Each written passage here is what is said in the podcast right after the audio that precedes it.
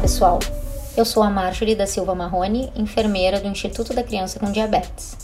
No primeiro episódio, conhecemos um pouco sobre o papiro Ebers e a sua importância para os médicos que viram o quão doce era a urina de pessoas com diabetes.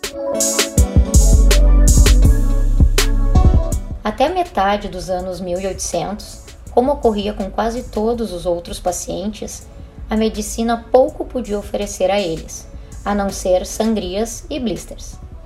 O último vestígio dessas práticas foi o uso do ópio para tratar diabetes, ainda mencionado por William Osler em 1915. Um outro tratamento que sobreviveu até o século XX era baseado na noção de que o diabético necessitava de uma alimentação extra para compensar as perdas de material nutritivo pela urina. Com esse raciocínio, estimulava-se que o paciente com diabetes comesse tanto quanto conseguisse.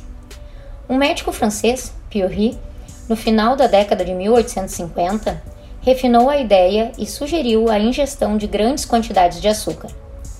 Mesmo no início do século XX, ainda existiam médicos estimulando o consumo de açúcar, tentados que eram a ajudar o paciente a ganhar peso. O primeiro avanço surgiu quando os médicos passaram a adotar a ideia de que, se a alimentação excessiva não funcionava, na verdade era um completo desastre, deveria ser praticado o oposto, ou seja, restrição alimentar. E os carboidratos pareciam ser o maior vilão. Portanto, começou-se a adotar uma dieta pobre em carboidratos. Bouchard, já utilizando o sistema de jejum periódico por alguns dias, observou o desaparecimento da glicosúria em alguns de seus pacientes durante o racionamento a que Paris foi submetida pelo cerco alemão em 1870. Ele também notou que o exercício poderia aumentar a tolerância de uma pessoa com diabetes aos carboidratos. A dificuldade que os pacientes com diabetes têm em seguir dietas sempre foi e ainda é o maior problema encontrado pelos médicos no tratamento dessa doença.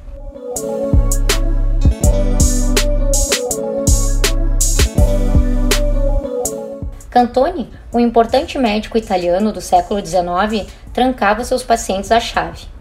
Um discípulo desse método, o médico alemão Bernard Naum, trancava os pacientes em seus quartos por até cinco meses, a fim de obter urina livre de açúcar.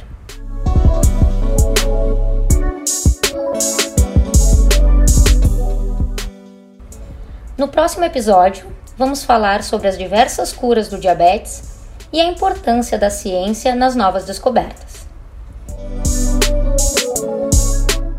O ICDcast é uma produção própria do Instituto da Criança com Diabetes para levar informação confiável e de qualidade aos mais diversos públicos.